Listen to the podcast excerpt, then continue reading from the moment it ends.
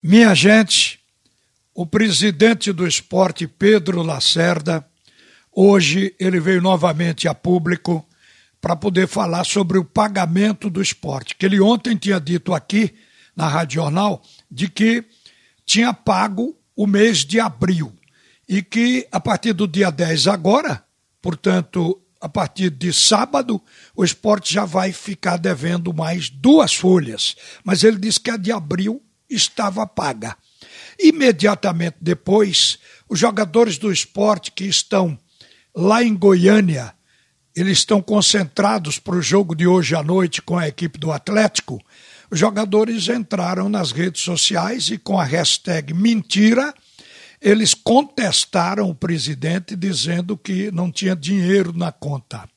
Se explicou depois de que a transferência bancária foi feita através de TED. Isso demora mais do que o DOC e, consequentemente, esse dinheiro poderia cair durante a noite até o amanhecer. A verdade é que os jogadores não esperaram e se manifestaram. Então, isso passou pela cabeça de alguém na ilha que tem uma liderança conduzindo isso tudo. Quer dizer, uma espécie de reação organizada o presidente do clube, na sua fala hoje pela manhã no Bate e Rebate, chamou isso de grau de organização revolucionária que está havendo dentro do plantel do esporte. Mas essa situação vai se resolver quando o jogador verificar que o dinheiro está na conta, que a transferência de fato foi feita. Agora, o que a gente detecta também é que um ambiente conturbado assim para produzir resultados é muito difícil.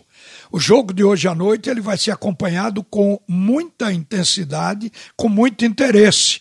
O time que está previamente preparado é aquele mesmo time que vem jogando. Na verdade, que jogou contra o Santos, depois jogou contra o Palmeiras, empatou a do Santos, perdeu do Palmeiras. Mas não pode ficar mudando porque o esporte também não tem melhores do que os que estão sendo chamados de titulares no momento. a questão é deixar o time entrosar, acamar para poder render. Mas com salário atrasado, sempre ocorre isso.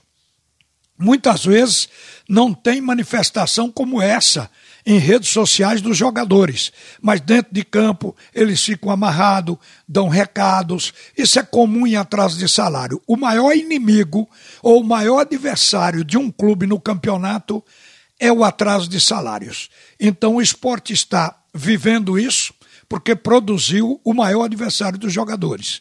E isso tem que ser resolvido pagando de fato. Mas a atitude dos jogadores, ela tem que ser comentada e discutida. O presidente atual, Pedro Lacerda, chegou a dizer que o esporte está doente. Isso é um recado para o próximo presidente, porque a eleição vai acontecer no dia 15 e tem três chapas inscritas. Então ele já disse que o esporte está doente.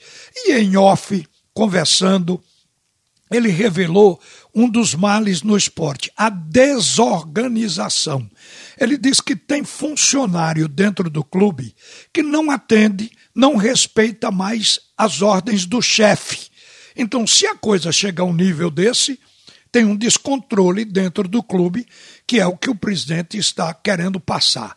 Então, quem for assumir o time do esporte vai ter que reorganizar o clube como empresa, porque o esporte era um clube, eu estou colocando no passado, mas é um passado bem recente, era um clube exemplo, modelo para todo o Nordeste.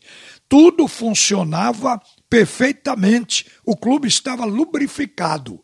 Agora a gente observa isso, ouve essas coisas e vai se deparar com esse problema que é muito grande e precisa ser solucionado. Com relação à manifestação dos jogadores, o esporte está vendo na legislação trabalhista o que pode fazer.